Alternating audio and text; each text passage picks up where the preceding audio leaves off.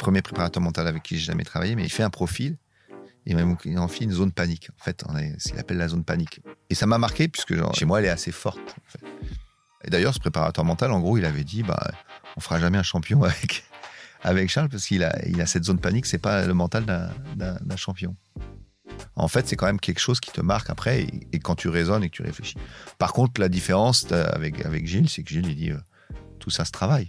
On est tous comme ça et, et le champion absolu, il n'existe pas en fait. Bonjour, je suis Guillaume Degvive, un grand fan de sport et un entrepreneur. J'ai cofondé Mocha.care, une solution de santé mentale au travail, et en me lançant dans cette aventure, j'ai rapidement réalisé que la santé mentale était encore un sujet tabou, souvent associé à la faiblesse. Chez Mocha.care, nous sommes convaincus du contraire. Dans ce podcast Les secrets du mental, nous allons à la rencontre d'athlètes de haut niveau, des champions et des championnes, pour montrer qu'une bonne santé mentale est nécessaire à la performance. J'admire la flamme qui les anime pour aller courir, nager et s'entraîner tous les matins. J'admire leur pugnacité, leur détermination pour aller décrocher des médailles et battre des records. J'admire leur résilience aussi, pour se remobiliser en plein match, rebondir après une défaite ou continuer leur chemin malgré les accidents de la vie. Je me suis toujours demandé d'où leur vient cette force, comment ils la nourrissent dans le temps. J'espère que leurs parcours vous inspireront, vous fourniront des clés pour vous sentir bien au quotidien, ou tout simplement vous permettront de rêver un peu. Bonne écoute. Ben, bonjour Charles. Bonjour. Euh, je suis ravi de te recevoir dans ce podcast Les secrets du mental. Alors il y a environ un an, on recevait ici euh, Thomas Coville, euh, c'était une semaine avant le départ de la route du Rhum. Une très belle course, il a terminé troisième et il ne l'a pas gagné parce que tu l'as remporté en battant le record de l'épreuve en un peu moins de, peu moins de 7 jours en ralliant Saint-Malo à, la Guadeloupe. Et désormais, c'est toi qu'on a la chance d'avoir ici. Euh, et toi-même, dans très peu de temps, tu vas prendre le départ d'une autre course mythique, euh, la Transat Jacques Vabre. Et donc, cette course qui part de Normandie, termine en Martinique en faisant un détour par le large du Brésil, euh, en contournant euh, l'île Ascension, donc euh, pas loin de Sainte-Hélène. pas loin, c'est un petit peu de distance, mais ça permet de, de situer un petit peu. alors pour ceux qui ne te connaissent pas encore, je, vais aussi me permettre de rappeler quelques étapes clés de ton parcours. As depuis maintenant, on va dire, plus de 20 ans, tu as remporté de nombreuses courses, à la fois en solitaire et en équipage. tu as notamment remporté donc trois fois la Jacques Vabre, deux fois la Fastnet, deux fois la Volvo Ocean Race, une fois en tant qu'équipier, une fois en tant que skipper, et euh, la route du Rhum l'année dernière donc. Alors aujourd'hui, on va parler de santé mentale, on va parler de préparation mentale, mais avant tout ça, même si j'ai commencé à le faire, est-ce que tu peux commencer par te présenter? Euh, Oui, donc je m'appelle Charles Correlier, je suis aujourd'hui, euh, bon, je suis marin depuis depuis maintenant, j'ai commencé à, la fin de mes études à faire ça professionnellement à l'âge de 25 ans. Euh, j'en ai 50 euh, bientôt. Donc aujourd'hui, j'ai la chance d'être le, skipper d'un bateau incroyable, le Maxime Mondrochil, qui est un trimaran volant de 32 mètres. C'est une révolution et, et euh, d'avoir vécu beaucoup de succès avec ce bateau depuis 3-4 ans, euh, dont certains dont je viens de parler. J'ai commencé sur des petits bateaux et puis petit à petit, j'ai accédé au top du top euh, il, y a, il y a 3 ans donc sur ce, ce bateau. Voilà, donc c'est d'abord un, un, rêve d'enfant qui a rêvé d'ailleurs de cette fameuse route du Rhum. J'habitais en Bretagne, mon, devant, devant ma maison, je voyais les, les grands skippers s'entraîner.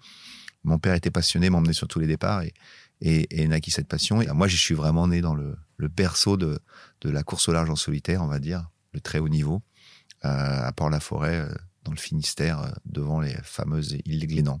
Voilà. Et aujourd'hui, donc, on parle d'un sujet particulier, la santé mentale. Et pourquoi est-ce que tu as accepté de parler de ce sujet? Moi, j'étais au centre d'entraînement de Port-la-Forêt, qui est le premier centre d'entraînement de course au large qui a existé, qui aujourd'hui, d'ailleurs, à quasiment gagné tous les vents des globes, toutes les routes du Rhum, toutes les transats Jacques Vabre, toutes les, enfin, c'est incroyable. Et en, dès le début, euh, Christian Lepape, qui a fondé ce, truc, a, eu cette, idée de penser santé mentale. Et j'ai eu une approche de la, préparation mentale très tôt. Ça m'a pas parlé. En fait, quand j'étais jeune, j'étais un peu surconfiant et puis, euh, j'ai découvert le haut niveau, j'ai pris quelques déceptions, je me pensais peut-être plus meilleur que ce que j'étais. Et à un moment, je me suis dit, il faut que, je fasse ça. Ce qui a été compliqué, c'est de trouver la bonne personne. Et, et un jour, j'ai rencontré une personne qui s'appelle Gilles Monnier. Et j'ai travaillé pendant un an avec lui. Et à la fin, j'ai gagné. Et c'était ma première course, c'était la solitaire du Figaro. Et bêtement, euh, j'ai abandonné ça, cette préparation mentale. Et, j'ai eu beaucoup de succès, mais finalement, je me suis rendu compte que plus j'avais de succès, plus euh, mentalement, c'était presque difficile. Et j'ai recommencé à travailler avec lui euh, l'année dernière, et ça s'est conclu par cette victoire sur la route du Rhum. Parce que l'enjeu était énorme, c'était un peu euh, mes Jeux Olympiques.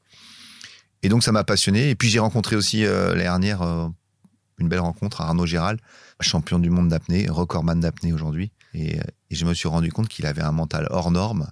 Et, d'échanger avec lui, ça a été extrêmement riche. Et donc voilà, donc c'est un truc qui me passionne et, dont j'ai de plus en plus besoin. Donc je continue à travailler avec ce fameux Gilles Monnier. Et j'ai croisé aussi les grands champions. Et il y avait un truc qui est notable avec eux, c'est qu'ils ont une. C'est des gens qui n'ont pas forcément besoin de prépa mentale. Il y a des gens qui sont câblés comme ça, on sent, on sent que le mental l'emporte. Et on dit souvent qu'ils ont de la chance, ces gens-là, ou qu'ils ont de la réussite. Et en fait, quand on navigue avec eux, je pense notamment à une personne très proche, c'est Franck Camas, on se rend compte qu'ils ont un petit truc euh, différent et que le mental fait peut-être la différence parce que finalement, techniquement, quand on navigue avec eux, on se dit ils sont bons, mais on peut être aussi fort, mais mentalement, ils ont un petit plus. Parce que Franck Hamas, tu avais notamment fait la Volvo Ocean Race avec lui, si je me trompe pas. Et euh, tu racontais qu'à un moment, euh, je crois que c'était après la première étape, vous aviez, tu disais, un peu raté euh, cette étape. Ouais. Que dans l'équipage, vous commenciez un peu à, à critiquer, alors pas forcément toi, mais Mhm. l'ensemble, Franck Hamas. Et tu as dit, dans un autre épisode de podcast, en fait, Franck, il n'a pas douté. Euh, on lui est rentré dedans, il a dit non, ça l'a pas atteint. Et d'autres auraient douté. Tu penses que ça repose sur quoi? C'est de la confiance en soi? C'est de la confiance en soi qui est bâtie sur, sur des succès à répétition? Pour toi, d'où ça vient, cette, cette force intérieure? Bah, ce, qui est, ce qui est marrant, c'est que moi, je le connais depuis euh, les premiers jours. Et euh, ce qui m'a toujours surpris chez lui, c'est qu'effectivement, il, il doute pas. Et c'est assez étonnant. Donc, quand euh, on avait 22 ans, je me rappelle un, exemple, on- il gagne une, une course et on lui confie un bateau. Et il fallait qu'il monte un équipage. Et, euh, et donc, il me demande à moi. Donc, j'étais tout de suite dit oui. C'est là qu'on a créé notre relation. Je le connaissais pas. Et il me dit, on va demander à Michel Desjoyaux. Pour moi, Michel Desjoyaux, c'était, à l'époque, c'était le, mon héros. hein. C'était la star de la voile à cette époque-là, dans notre petit monde. Et en tout cas, euh, j'ai dit, mais il va jamais accepter de naviguer avec nous. Et lui, il s'est pas posé de questions. Il a été, il est en fait, il, et il s'est mis à, à naviguer avec lui. Et avant, avant que Michel nous rejoigne, on, on naviguait contre les, les grands champions. Et, et Franck, on voyait, il se posait pas de questions. Il, se disait, je peux les battre. Souvent, on avait tendance, nous jeunes, à faire des complexes par rapport à en dire, lui, on peut pas le battre. Si on... Et en fait, lui, il se posait pas de questions. J'ai compris à ce moment-là qu'il avait une force mentale incroyable. Et en plus, c'est quelque chose d'assez puissant. On, le sent qu'il il donne une confiance à tout le monde. Et c'est vrai que moi, personnellement, euh, Franck m'a toujours apporté. J'ai beaucoup navigué avec lui. Quand je suis avec lui, j'ai zéro doute. Et c'est une confiance, une sérénité, en fait. Parce que parfois, fa- face à, dans la compétition, on a des doutes. Et euh, ces gens-là ont une force comme ça et ils, arrivent à la transmettre aux autres. Ouais, donc finalement, il t'a un peu euh, aidé toi-même à grandir, j'ai envie de dire, dans ta préparation mentale. J'imagine que tu as essayé de répliquer peut-être certaines choses que tu as vues chez Franck Camas quand toi-même tu étais skipper d'un équipage. Ouais, mais en fait, c'est pas la bonne recette. C'est souvent ce que je me suis dit, mais en fait, euh, on est tous différents, on réagit tous différemment. Et, euh, finalement, c'est un travail personnel à faire. Et tout à l'heure, tu parlais de Gilles Monnier, donc avec qui tu as fait cette euh, préparation mentale. Tu as dit que c'était difficile de trouver cette bonne personne. Est-ce que tu peux nous en dire plus sur qui c'est et comment il t'a aidé à grandir? Ouais, en fait, ce qui était très intéressant avec Gilles, c'est que j'ai rencontré des personnes qui me parlaient beaucoup de, c'était presque de la psychologie, et ça me parlait pas en fait. Moi, mon rapport, c'était plus à, la compétition, aux concurrents. Et la, la force de Gilles, c'est que il avait un passé de coureur. Donc, il savait exactement ce que moi je vivais sur l'eau, les questions que je me posais sur l'eau, les doutes, euh, la confrontation. Et ça, c'était très riche. Et en fait, il m'a parlé avec des choses simples. Et euh, voilà, on s'est remis dans des situations. Et il m'a dit qu'est-ce qui se passe à ce moment-là, comment, à quoi tu penses, où va ton regard? Et en fait, on me suis rendu compte très rapidement que, par exemple, sur les phases de départ ou de contact, n'ayant pas un passé de régatier comme certains de mes concurrents, j'étais parfois plus sur le bateau des autres que sur mon bateau. C'est-à-dire que je regarde ce qui se passe autour de moi, je regarde les vitesses des autres bateaux, je regarde ce que font les autres, et du coup, je suis plus connecté à moi, à ce que je fais. Et ça a vraiment transformé mon regard. C'est-à-dire qu'avant, je passais peut-être 90% de mon temps à l'extérieur de mon, de mon bateau et, et du coup, c'était au détriment de la performance de mon bateau. C'est vrai qu'avec lui, c'est très pragmatique, très cartésien. Il a des méthodes et, et moi, ça me parlait en tout cas. Ça marche pas forcément avec tout le monde. Hein. En tout cas, il y a eu beaucoup de résultats puisque tous les coureurs dont il s'est occupé ont eu des succès très rapidement avec lui. On voit qu'il y a, y a un effet et il a, il a changé des, des, des personnalités. Euh, complète. Je prends l'exemple d'un copain qui s'appelle Yann Eliès, euh, qui lui euh, courait après une victoire. Et quand l'année où il a commencé à travailler avec lui, les trois années suivantes, il a, il a tout gagné quasiment. Donc c'est, on voit qu'il y a un effet quand même. Et la, personnalité, sa personnalité à bord, qui était quelqu'un de très nerveux, qui s'énervait très vite, Yann, il est d'une sérénité aujourd'hui. donc je ne sais pas ce qu'il a fait, mais en tout cas, le bonhomme a changé. D'accord. Et, tu nous as parlé aussi de Arnaud Gérald, apnéiste. Qu'est-ce que lui a pu t'apporter en termes de préparation mentale? Je crois que tu l'as fait notamment avant ta victoire à la route du Rhum l'année dernière. Bah, le plus riche, en fait, avec Arnaud, ça a été d'aller plonger avec lui. Parce que moi, je faisais de l'apnée, euh, mais j'étais jamais descendu très profond. Lui, il m'a emmené sur son site d'entraînement et il m'a fait descendre en deux jours à 30 mètres, ce qui est, bon, qui est pas énorme, hein, mais, euh, mais là, je me suis rendu compte qu'il y avait une dimension mentale et en fait, le rôle d'un apnéiste, c'est, c'est d'évacuer tout euh, les, le stress extérieur parce qu'il veut consommer le moins d'énergie. Donc, il faut que toute son oxygène, elle aille que dans ses cuisses et en fait, d'arriver à décontracter tout son corps et tout le reste, tous ses autres muscles, euh, et, et, de focaliser aussi son esprit, parce qu'il y, a un stress. En fait, euh, on a envie de respirer. Enfin, notre cerveau nous dit qu'il faut aller respirer, mais on n'a pas encore besoin de respirer. Et c'est souvent ça. Donc souvent, on bloque là-dessus. Donc il m'a fait vraiment, euh, par la respiration, par l'imagerie aussi, penser à des images. Lui, par exemple, il utilise, il pense toujours à une musique avant d'aller plonger. Euh, juste avant de descendre, il a une musique dans sa tête et il se la répète. Et puis il a une image aussi d'un moment agréable, d'une chose comme ça, où euh, il se met ça dans la tête pour évacuer le stress. C'est pas anodin, il descend à 120 mètres, personne ne peut aller le chercher, il est tout seul au fond. Donc il m'a appris à, me, en très peu de temps à me mettre dans ma bulle. Et en fait, ça m'a servi pour évacuer des fois le stress, parce que l'aspect émotionnel te fait faire souvent des bêtises parce que tu te précipites. Et en fait, par la respiration, par la concentration, j'arrive à faire descendre euh, l'émotion pour que mon cerveau, mon esprit cartésien reprenne le dessus. Et souvent, on prend des mauvaises décisions en mer parce que on est précipité, on a du stress et on réagit avec l'émotion et on, oublie des choses. Sur un bateau comme le Maxime Morocci, il y a tellement de choses à penser dans une manœuvre ou sur une décision stratégique. Il faut se sortir de l'aspect émotionnel. Moi, j'ai un gros problème avec la prise de décision, par exemple. Et souvent, l'aspect émotionnel l'emporte sur l'aspect stress. Et quand je revois ma décision à froid, je me dis, mais comment j'ai pu prendre une décision aussi bête alors que tous les éléments cartésiens me disaient que c'était idiot. Et, euh, moi, j'ai beaucoup besoin de travailler ça, et avec Gilles, on travaille ça. Mais je me suis rendu compte, à travers de la route du Rhum, où j'ai fait quelques petites erreurs, que l'émotion a parfois repris le dessus, et, et que si je travaille pas régulièrement ces exercices de respiration, de choses, bah, c'est pas. Il faut que ça devienne un automatisme en fait. Et ces exercices de respiration, c'est quoi? C'est de la cohérence cardiaque? Ouais, c'est beaucoup. C'est très simple. En fait, il n'y a pas de recette. C'est de la cohérence cardiaque, c'est de la respiration carrée.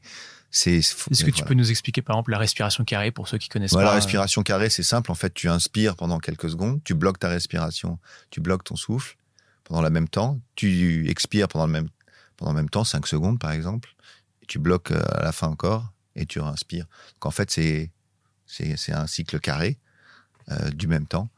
Et ça, c'est excellent pour euh, baisser ton rythme cardiaque. C'est ce que fait beaucoup, euh, beaucoup les apnéistes. Voilà. Et ça, dans la course du Pampe, dans la route du Rhum, tu vas le faire combien de fois par jour, cette respiration carrée? Bah Moi, je le faisais beaucoup pour aller dormir. Parce qu'on est le seul sport au monde où tu fais de la compétition, tu es dans la compétition, dans ton match, et tu vas dormir et tu vas manger. Donc quand tu es sur ton bateau que tu dois aller dormir, à un moment, il faut que tu te coupes de ton bateau pour dormir. Parce que sinon, le bruit, mm. les sensations te réveillent tout le temps parce que tu te dis là, je vais moins vite, il faut que j'aille régler mon bateau, ou ça va pas. On sent beaucoup des choses. Il faut accepter un moment d'aller dormir. Sinon, et en plus, c'est Thomas Coville qui, sur ce podcast, nous disait que parfois, tu peux être dormir et te dire c'est peut-être la dernière fois que je vais dormir.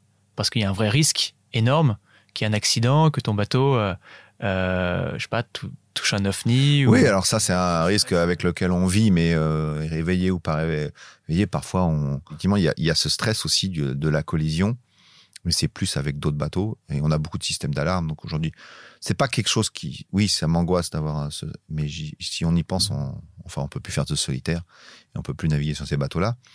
Mais c'est moi, c'est vraiment, moi, mon problème, c'est de me couper de la, la performance du bateau et d'être en compétition et de se dire, je m'arrête, quoi comme on dort par petites périodes, il faut optimiser, il faut s'endormir très vite. Et donc, il faut se couper de l'adrénaline, de la compétition en quelques secondes pendant un match, ce qui est très compliqué. Et là, la, cohérence cardiaque, le souffle, la respiration, l'imagerie, avoir une image pour se calmer, s'apaiser, c'est, essentiel. tu peux nous partager, toi, quelle image tu utilises? C'est des souvenirs? C'est quoi? Ouais, alors on j'essaye d'avoir des souvenirs. Moi, j'ai toujours lié à la performance, donc j'essaie d'avoir c'est plutôt euh, de me souvenir des, pour m'apaiser d'un moment de, où j'ai pris d'aller dormir. Ça a été positif dans la performance pour me rassurer et pour me dire euh, voilà c'est important. Donc c'est des souvenirs de de ma première victoire en solitaire sur la solitaire du Figaro où un moment euh, je décide d'aller dormir me reposer et, et, d'être frais. Et puis après je prends la bonne décision. Donc je, ça me rassure. En fait c'est une image qui va me rassurer et me dire tu peux aller dormir oui presque tu te dis euh, ma ta peur, c'est de pas performer quand tu dors. Du coup, tu t'envoies ton cerveau, regarde, je performe quand je dors. c'est plutôt un souvenir positif d'aller dormir. Et euh, parce que une image, sinon, j'ai beaucoup de mal à me couper de la compétition. Donc, je suis à 200%, mais 200%, ça passe pas, en fait. À un moment, tu craques. Donc, euh, il faut faire ça. Et alors, je voudrais qu'on parle des Volvo Ocean Race. Euh, c'est une, course qui est énormissime. Je pense que c'est un mot qu'on pourrait dire. Elle s'étale sur quasiment neuf mois. Donc, on n'est pas forcément habitué à, ce genre de, de courses. C'est des courses qui sont à plusieurs régates, côtières, de pleine mer. Toi, tu y as participé à, à trois reprises. Euh, la question que je me posais, c'est comment est-ce que tu vas appréhender, préparer une telle course alors que tu pars neuf mois sur un bateau? Est-ce que euh, il y a un petit côté appréhension de ben, j'ai pu voir ma famille pendant neuf mois, euh, ça se trouve, au bout de deux jours, ça s'arrête. comment tu vis tout ça? Ouais, c'est assez compliqué. Cette course, pour moi, c'est la plus dure, je trouve, parce qu'il y a beaucoup d'absence et et puis un compétiteur, euh, et comme on parle, moi c'était pour la famille, le, rapport, j'avais des enfants en bas âge, et, euh, je suis très attaché, euh, voilà, et j'avais envie d'élever mes enfants, et à un moment c'est un abandon de poste. Et puis, ce qui est très égoïste dans la, compétition, c'est que même quand tu es à terre, ou même quand tu es là, t'es pas toujours là. Enfin, c'est, hmm. t'es pas là, ton esprit est pas là. pas. Donc c'était une période difficile. Donc il a d'abord ça, tu peux pas le faire sans l'aide de, ta femme et, et, et, et puis euh, sans qu'elle approuve ça parce que c'est pour finalement c'est pour eux que c'est plus dur parce que toi quand tu pars t'abandonnes le poste. Après ce qui est très compliqué sur cette course c'est que c'est une compétition d'usure très longue et neuf mois c'est pas anodin. Et effectivement euh, tu es forcément plus faible quand tu es attaché à ta famille tout ça. Psychologiquement quand tu quand tes enfants te manquent et tout ça beaucoup de c'est difficile. Donc effectivement euh, la première je savais pas trop où j'allais j'avais très envie de la faire. Mais euh, même passer autant de temps en mer dans un groupe aussi gros et passer et puis on avait beaucoup beaucoup travaillé les deux ans avant. Euh, la mythe la, la course été presque des vacances par rapport à la préparation qui était extrêmement dure on s'arrêtait jamais et euh, et l'humain a été un peu effectivement négligé donc c'était ma première expérience qui était riche puisque ça m'a permis d'après de construire mon projet en mettant plus au centre l'humain et euh, donc, euh, ouais, oui, ça a demandé. Euh, alors, j'avais moins de pression parce que j'étais pas skipper. La, deuxième fois, j'étais skipper. Donc, c'était plus facile et, je découvrais, donc j'allais dans une aventure. Mais oui, oui, il y a eu des moments difficiles et c'était une course assez difficile humainement parce que les gens se comprenaient pas toujours. Il y avait beaucoup de nationalités. Les gens se connaissaient pas bien. Est-ce que c'est des équipages d'entre 7 et 10 personnes hein ah, On était 11 même à bord. Si 11, d'accord. Et c'était un groupe de 50 personnes, l'équipe, avec une charge de travail monstrueuse et, et même si on avait pris un peu soin de l'humain, pas assez à, à, mon idée. Et c'était une course euh, difficile, ouais, très difficile. On a vécu des, des moments difficiles et Franck a été très solide, mais euh, je pense qu'il a quand même euh, aussi beaucoup souffert de, cette, course, ouais, parce que l'aspect. Et c'était au détriment de la performance finalement, puisque mmh. en fait l'humain il est au cœur d'un projet comme ça et, c'est une course qu'on aurait dû gagner, je pense, facilement la première. On avait vraiment un bateau exceptionnel. On avait fait un excellent travail de pré-course. Et euh, l'humain a un peu pêché. Et, euh, et quand on avait des gens très compétents, mais qui avaient du mal à travailler ensemble et des relations compliquées. Et en fait, c'était parfois, c'était nuisible à la performance. C'était très net, quoi. si je peux me permettre de faire le parallèle avec le monde de l'entreprise, je pense que c'est aussi quelque chose que beaucoup de personnes, même qui, écoutent ce podcast, peuvent, euh, peuvent reconnaître. Mais alors, la question que j'avais, c'est après, tu étais skipper sur Groupama, puis encore, encore skipper avec Dongfeng. Quelle leçon un peu, qu'est-ce que tu as retenu, tu vois, pour, euh, pour euh, prendre davantage en compte l'humain euh, Tu dis que tu as voulu y faire davantage attention. Comment est-ce que tu as fait pour faire en sorte qu'il y ait moins de tension? Est-ce que tu as des, des, conseils à nous partager? La recette miracle, je la connais pas, mais je pense que déjà le, choix des gens. Enfin, il y a un très bon exemple, je trouve. je suis pas très foot, je connais pas bien. Peut-être que j'ai des bêtises pour les amateurs de les profs, mais l'exemple du PSG, il est on met les meilleurs joueurs ensemble et ça marche pas, quoi. Hmm. Et c'était un peu ce que j'avais retenu de Compama, c'est que tous les gens qui étaient à bord étaient ultra compétents, c'était les meilleurs dans leur domaine. On se disait, on est une équipe hyper forte. Et en fait, comme ils n'arrivaient pas à travailler ensemble, même des fois, ils, ils, travaillaient l'un contre l'autre pour, parce que pour prouver qu'ils avaient raison, il y avait des égaux. Donc, je me suis entouré de gens assez proches, en qui, très compétents techniquement, mais surtout qui avaient une dimension humaine importante. Et c'est parti de là, et après, on a mis l'humain au, centre du projet. Ça a été compliqué à expliquer parce que c'est un coût finalement. J'ai dit, bah, il faut absolument que à chaque étape, toutes les familles soient là, que les familles soient extrêmement bien traitées. Si tu rentres de ta compétition, que tu arrives, que ta femme, elle, a forcément vécu quelque chose de très dur. En fait, souvent, on néglige un peu les familles, mais c'est eux qui vivent quelque chose de très dur. Si tu arrives de mer, que les, étapes sont très courtes, qu'en plus tu arrives, que ta femme ou tes enfants sont pas bien, c'est en plus quelque chose de lourd à, apporter. On a aussi mis beaucoup d'importance à gérer, euh, à gérer la nourriture, parce que l'alimentation est très importante. Et puis, on avait aussi intégré dedans un préparateur mental, quelqu'un d'important euh, qui, qui avait, dont le rôle, c'était finalement de créer du lien entre les gens et dès qu'il y avait un conflit, de faire un peu le médiateur. C'est très important parce que souvent, quand deux personnes sont en conflit, chacun a raison et n'écoute plus l'autre. Et en fait, quand on les met autour d'une table avec quelqu'un qui est, qui est bon pour faire ça, c'est pas facile de trouver, qui est neutre aussi, quelqu'un de l'extérieur, et que chaque personne explique son point de vue, en fait, si les gens sont pas trop bêtes et ont pas trop d'ego, ils comprennent que finalement, il y a très peu de conflits qu'on peut pas résoudre. Parce que quand les, quand les gens s'écoutent, finalement, tu, tu, y arrives.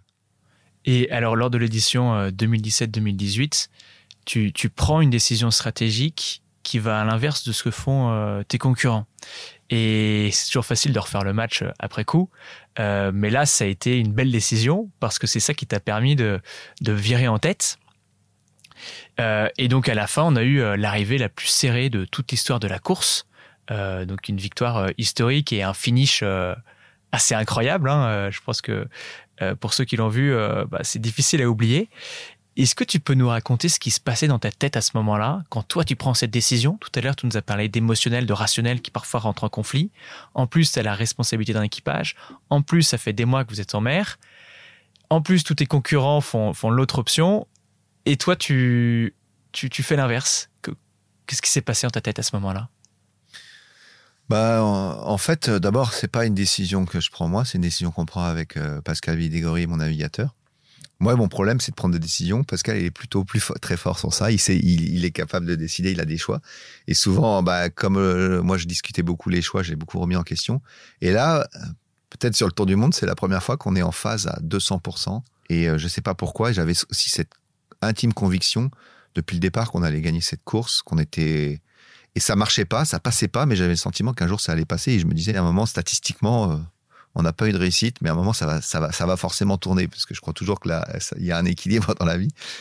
Et du coup j'avais ces deux trucs dans la tête, cette décision très cartésienne, ce choix très cartésien. Et puis on n'avait pas forcément le choix parce qu'on sentait que de toute façon aller de l'autre côté, euh, on était vraiment en danger par rapport aux autres, même si on était encore devant à ce moment-là. Enfin, on était deux bateaux devant. Euh, voilà. Et on, mais je crois que c'est vraiment, euh, on a réussi à se détacher de l'émotionnel, de l'enjeu de la course. Pourquoi à ce moment-là Il y a un état de grâce? Et, euh, et on prend cette décision-là. Et puis, c'est pas qu'après on était très serein. Hein. Il y a eu des moments où j'ai douté, mais il y avait, il y avait cette conviction et voilà. L'aspect émotionnel et à ce moment-là, il est, on l'a sorti du. Il faut vraiment réussir à le faire. C'est, c'est la clé hein, quelque part. J'ai pas compris tout de suite sur le coup. Je comprends maintenant mm. parce que j'ai fait ce travail avec avec Gilles qui m'a vraiment dit toi, tu as un problème avec l'émotionnel. Il m'a dit ton émotionnel, il l'emporte sur ton esprit cartésien. Et alors là, on a parlé de la Volvo Ocean Race, neuf mois. Il y a aussi la Fastnet, un peu moins de deux jours. Euh, type de course complètement différent. Et là, à nouveau, il y a une édition où tu l'as remporté euh, devant François Gabard à quelques secondes, à 58 secondes, je crois. Euh, là, ça doit être, enfin, j'imagine très différent parce que, pas forcément très différent, d'ailleurs, c'est toi qui, qui, va nous dire, mais il peut y avoir un niveau de tension énorme parce que ça se joue en moins de 48 heures et à la fin, ça se joue à quelques secondes près. Tu vois, comment est-ce que tu, te sens? Comment dans quel état est ton corps? Parce qu'on a presque envie de dire, euh, n'arrête pas un seul instant, une seule seconde, puisque finalement, c'est ça qui va faire la différence à la fin ce qui est différent, en fait, il y a, deux, il y a deux cas. Il y a un cas où tu es devant et quand tu prends une décision, tu as tout à, donc as à perdre. Là, on est derrière. C'est moins, à un moment, tu te. T'es l'outsider, tu n'as rien à perdre. À ce moment-là, on est derrière quand on prend la décision de. Enfin, en fait, c'est une décision qu'on prend on est derrière lui et il faut faire quelque chose. Donc, si on se met juste dans son axe, comme on appelle ça en bateau, il va rien se passer. Euh, on va aller jusqu'à la ligne d'arrivée, même si on va un peu plus vite, la différence. Donc, à un moment, il faut prendre, il faut faire quelque chose de différent. Donc, c'est presque une décision plus facile à prendre puisque tu n'as pas le choix. Euh, tu sais que si tu changes pas ta stratégie, tu fais pas une stratégie différente, tu seras derrière. Ce qui est compliqué, c'est quand finalement tu es devant et que du coup, tu as le stress de perdre ta place. Donc là, là, la décision, elle a été assez simple. On, c'est le dernier choix de bord. Euh, lui, il décide de, à un moment de partir à un endroit et de, il vise quasiment la ligne d'arrivée. Et nous, on se dit, bah, si on, il faut qu'on fasse quelque chose, on fait un décalage. Et après, effectivement, il faut le réaliser parce qu'après, il reste une heure et là, il faut y croire et il faut être focalisé. Mais on a, on a que, que à gagner. Donc, euh, c'est, je dirais, c'est presque plus facile finalement. Et, et, justement, pour moi, dans la Transat Jacques Vabre, là qui arrive, désolé de te mettre un peu la pression, mais comme tu es triple vainqueur, tu arrives en favori. Tout comme aussi, j'ai envie de dire, euh, l'Arkea Ultime Challenge, qui la course que tu as fait, bah, notamment contre Armel, euh, Lecléache et Thomas Coville et trois autres skippers. Tu as un peu ce, ce, maillot euh, qui peut être pesant. Comment est-ce que tu comment est-ce que tu le portes ce maillot? Comment est-ce que tu arrives à t'en protéger? Est-ce que tu fais un travail particulier avec Gilles dessus? Non, pas vraiment, parce que je me considère pas comme un favori. Euh, les résultats du passé font qu'on a beaucoup gagné. Euh, là, on a vu la course du dernier week-end, on n'a pas gagné d'ailleurs. Euh, les bateaux sont vraiment, voilà, on avait, on avait une avantage technologique, un petit peu peut-être comme comme Red Bull là aujourd'hui, où il y a une certaine sérénité, mais on, sent bien que les équipes progressent. donc, je me considère pas comme un favori, mais par contre, comme dans chaque course, je sais, je sais exactement euh, quels sont mes points forts et mes points faibles. J'ai une grande confiance dans le bateau que j'ai, dans l'équipe que j'ai, dans la connaissance du bateau que j'ai. Et après, je sais que le, comme tu dis, le, comme je le maillon faible, finalement, ça peut être moi et ce, ce côté, ces points faibles que j'ai, que j'ai très bien identifiés. Et, et c'est vraiment, euh, on travaille beaucoup avec Gilles sur ce, ce côté-là de en fait, on a identifié deux bonhommes. C'est très imagé, mais il y, a, le bonhomme vert et le bonhomme rouge. Le bonhomme vert, il est serein, il prend son temps, il est cartésien. Et tu as le bonhomme rouge qui est emporté par et qui tire le bonhomme vert vers le bas. En fait, c'est très imagé. et on a des. Il en fait, il m'a demandé de dessiner. Donc, je dessine très mal et j'ai dessiné. et c'est sorti naturellement. Il y a un bonhomme rouge, un bonhomme vert. Euh, et, et, ce bonhomme euh, rouge, il, il, a beaucoup de colère, il a beaucoup de, il perd, il est tout dans l'émotion, il perd, il perd son, son côté, son cerveau, il perd un peu, il prend des mauvaises décisions et il essaye un petit peu des fois de tirer le bonhomme.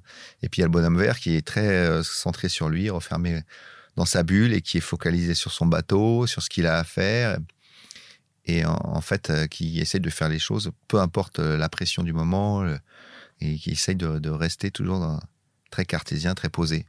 Et en fait, euh, donc on travaille sur euh, comment ne pas tomber dans le bonhomme rouge et, voilà, donc c'est un travail de, longue, haleine et on n'a pas encore, j'ai pas encore toutes les recettes, c'est le début, mais on a déjà identifié ces deux personnalités, ces deux personnages et il faut essayer de rester euh, le bonhomme vert. Donc du coup, quand toi tu es en course et que tu sens que l'émotionnel reprend le dessus, tu te dis tiens, il faut que je, le bonhomme rouge reste de côté et Bonhomme Vert revient. C'est un peu ce que tu te dis, c'est le petit exercice qui bah, t'aide à. C'est très récent, hein, franchement, cette euh, façon de faire, parce que je lui ai dit, il m'a dit, t'as gagné la route du Rhum. Je dis, ouais, mais malgré tout, tu vois, euh, je suis pas content. Moi, la manière importe autant que le résultat. Mm. Et il y a des moments où je suis pas content de comment j'ai. Évidemment, on est, on est tous pareils. À un moment, quand on est fatigué ou stressé, euh, les émotions prennent, on perd parfois le contrôle de, de soi-même. Euh, à, un niveau, à des degrés différents, mais voilà, on, vit ça tous au quotidien, je crois. Et, hein, tu peux nous partager un exemple où tu t'es dit, tiens, là, j'ai perdu le contrôle de moi-même? Alors, le problème, c'est que je le sais souvent, mais j'arrive pas à, changer. Donc, euh, euh, oui, il y a un moment, par exemple, sur la dernière route du Rhum, où on me fait faire, mon, mes routeurs ont on veut le protéger, on appelle ça protéger un peu tactiquement par rapport à, François qui arrive sur une situation météo un peu aléatoire. Je suis devant François à ce moment-là, dans l'axe, donc on appelle ça dans l'axe par rapport au vent. Et on me demande de me décaler. Et ça, ça me, ça me stresse un peu. Et là, l'émotion reprend le dessus. Et je fais une manœuvre que j'ai réalisée dix fois depuis le départ parfaitement, qui est une manœuvre simple. Et avec le stress, le machin, j'oublie un élément essentiel de la manœuvre. C'est la bascule du mât. Donc, avant de virer, on bascule le mât. Si on le fait pas avant, après, euh, il faut le remonter avec une pompe, ça prend. Et donc, euh, je fais ma manœuvre Et là, je sens que je perds un peu la, la sérénité. C'est pas encore tout rouge, mais c'est si orange. Et j'oublie quelque chose d'essentiel. Et donc, et, là, je passe de le, le fait d'oublier cette chose, bah, tu passes du orange pour rouge parce que du coup, j'ai raté ma manœuvre. Ça veut dire qu'il faut que je refasse la même manœuvre deux fois. Donc c'est une perte. Donc là, tout de suite, je me dis, euh, je vais perdre tant. Et là, je sais que je vais perdre tant de distance par rapport à François.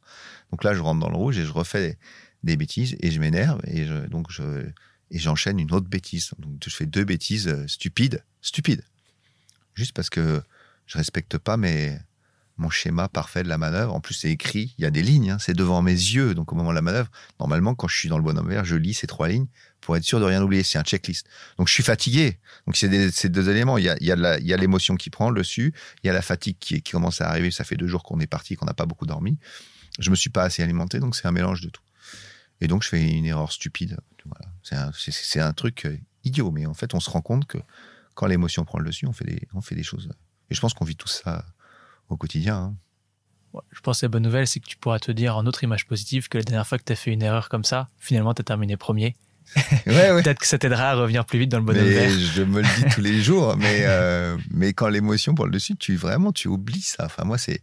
Après, chacun est différent. Hmm. quand j'étais jeune, on avait identifié, il s'appelle ça, le premier préparateur mental avec qui j'ai jamais travaillé, mais il fait un profil et ça m'a marqué, puisque genre, genre, en fait, dans ma tête, il m'a fait une zone panique. En fait, on ce qu'il appelle la zone panique. On caractérise quelqu'un. Et chez moi, elle est assez forte. En fait.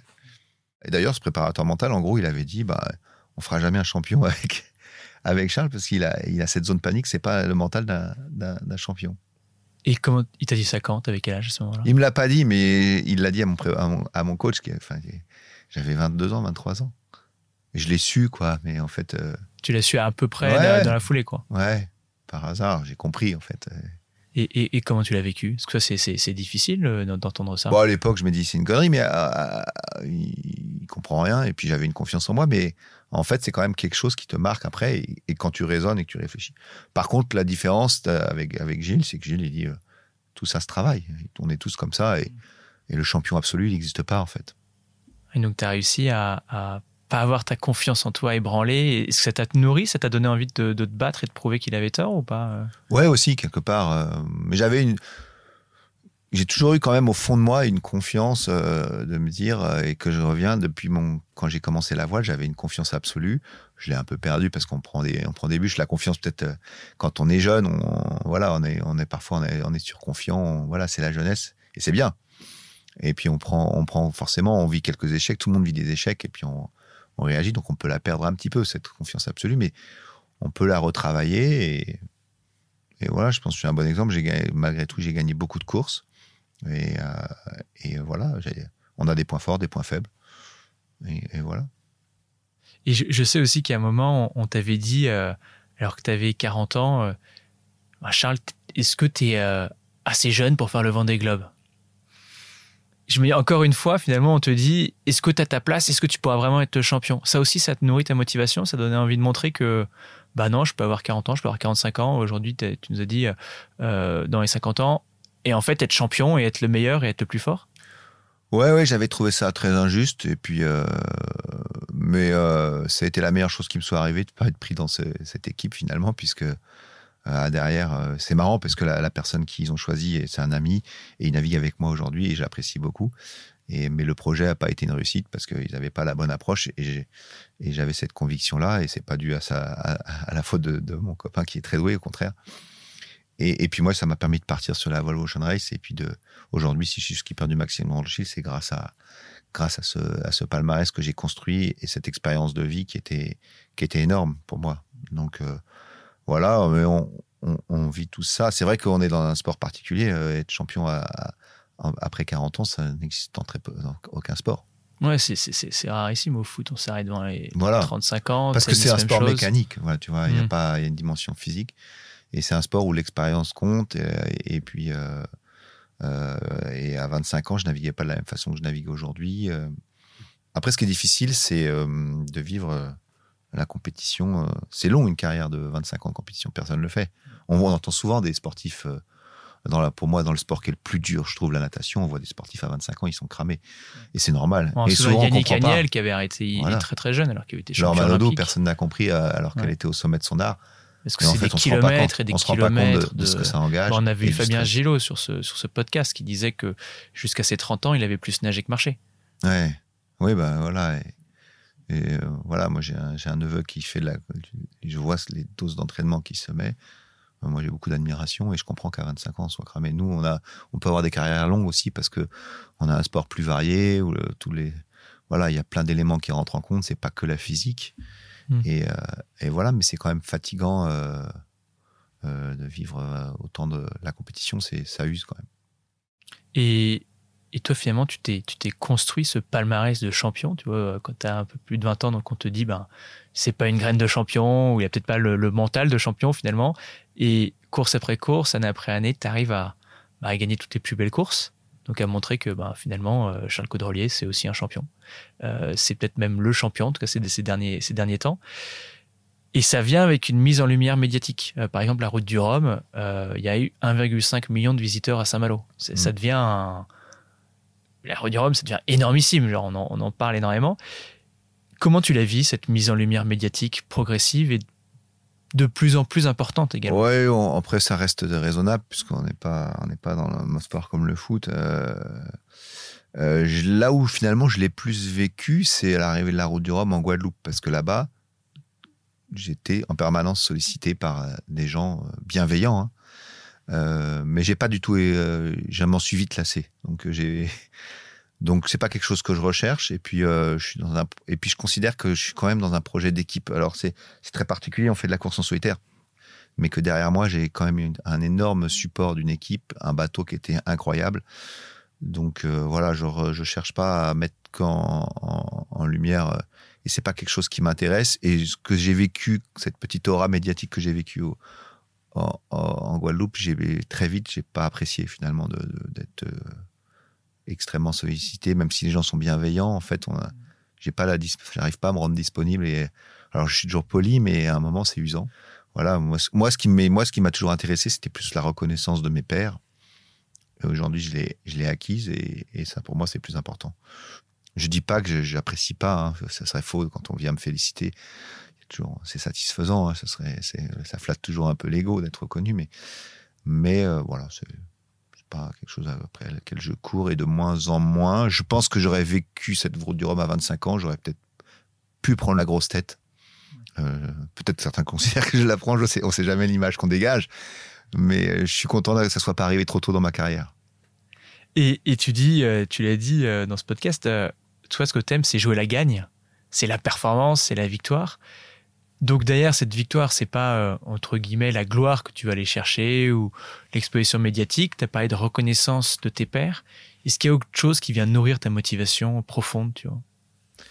Bah, En fait, je me rends surtout compte que j'en ai besoin, sans doute parce que j'ai cette euh, ce problème de, parfois de confiance en soi ou de qu'on peut tous avoir, et qu'en fait la, la victoire c'est le seul truc qui me soulage un peu, me dit j'ai bien travaillé finalement. Ce qui compte pour moi, c'est la manière et la façon de faire. Et quand je gagne pas, j'ai toujours l'impression d'avoir mal travaillé et, je, le vis assez mal finalement. Et euh, alors ça dépend des circonstances. Euh, ce week-end, par exemple, on a fait deuxième. Euh, Armel et Lecléache a fait une très belle navigation et ça me gêne pas parce qu'il a il a bien navigué et c'était sa course était parfaite et franchement il, a été meilleur que nous. Voilà, ça me ça me ça me gêne un peu.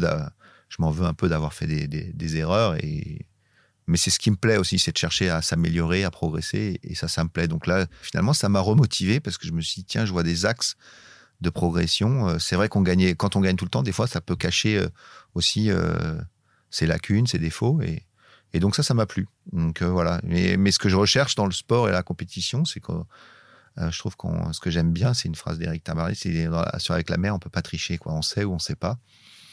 et voilà. Euh, alors on arrive à la fin de, cet épisode. Est-ce qu'il y a un sujet qu'on n'a pas abordé sur lequel tu te dis tiens c'est dommage euh, que j'ai eu aucune question là-dessus? Non, je crois qu'on a, on a fait le tour. J'ai pas de questions comme ça qui me viennent spontanément, désolé. non, pas de problème. Et alors, ma dernière question, ça serait quel athlète tu souhaiterais voir, entendre sur ce podcast? Qui ça t'amuserait d'entendre euh, bah, Ce serait intéressant d'écouter, d'entendre Arnaud, parce que je pense qu'il il est très intéressant et une forte maturité sur le côté mental. J'aimerais bien entendre. Euh, ouais, parce qu'on là c'est d'actualité. On parle tellement de lui. C'est Antoine euh, Dupont. Je pense que c'est quelqu'un qui doit être qui doit avoir forcément des choses à dire. Lui, on l'a, on l'a Galtier, je trouve que quel Galtier. Antoine Dupont, on l'a en épisode numéro 13. Par contre, ah Fabien Galtier, on l'a pas encore. J'ai l'impression que le coaching est essentiel euh, et qu'il est très riche. Didier Deschamps, parce qu'il a beaucoup critiqué, mais moi, je, je trouve qu'il est, voilà, je pense à des gens très connus, là, mais, mais c'est vrai que c'est des gens, je pense, qui ont, qui ont un truc, quoi. Une façon de mener. Génial. Bah, merci beaucoup, Charles, et, et à très vite. Merci. Merci d'avoir écouté cet épisode des Secrets du Mental. S'il vous a plu, vous pouvez le partager, vous abonner et même nous laisser 5 étoiles sur Apple Podcast ou Spotify. C'est grâce à ce petit geste que vous nous aidez à faire grandir ce podcast et à convaincre les plus grands athlètes de venir témoigner. Si vous avez des questions, des commentaires ou si vous souhaitez en savoir plus sur la façon dont Mocha.care peut aider votre entreprise, n'hésitez pas à nous contacter via le lien dans la description. Ensemble, on peut faire bouger les lignes et déstigmatiser la santé mentale. Merci encore et à bientôt.